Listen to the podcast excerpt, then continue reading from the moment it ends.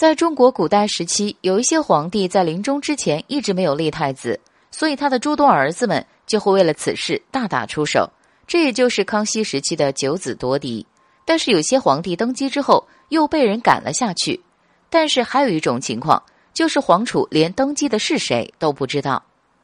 这种情况还真的有发生在南宋时期，宋宁宗赵括的后宫为他生下了九个儿子，但是这九个儿子也从来不去争夺皇位，因为他们很早就逝世了，所以宋宁宗非常头疼，也不知道今后的继承人交给谁。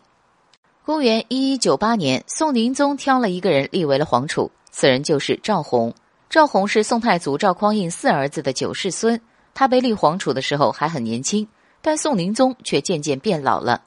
按道理说，赵弘应该在宋宁宗驾崩之后顺理成章的登基称帝，但他偏偏没有按常理出牌。原来赵弘以为自己是宋宁宗指定的继承人，而且自己还没有竞争对手，所以皇位也根本不用担心被别人抢走，于是自己就渐渐膨胀了。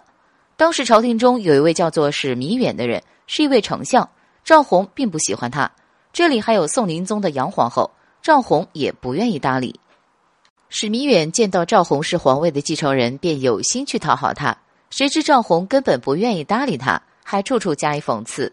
他还给史弥远起了一个心恩的绰号，并且对其他大臣说：“以后他还是会被我发配到边疆的。”公元一二二四年，宋宁宗驾崩，这个时候赵弘终于等来了登基的时刻。可谁知史弥远和皇后暗中布局，在宋宁宗逝世之后，二人伪造遗诏。派人将赵云接到宫里来即位。又过了一会儿，宫里终于有人来接赵弘。这个人就是史弥远的亲信夏震。在宣布遗诏的时候，赵弘却还站在臣子的位置上。他便问夏震原因。夏震说：“宣布遗诏的时候，你只能先站在这里，等宣读之后才能继位。”赵弘便乖乖听话。但是没想到，在皇帝的座位上出现了一个人，他就是宋理宗赵云。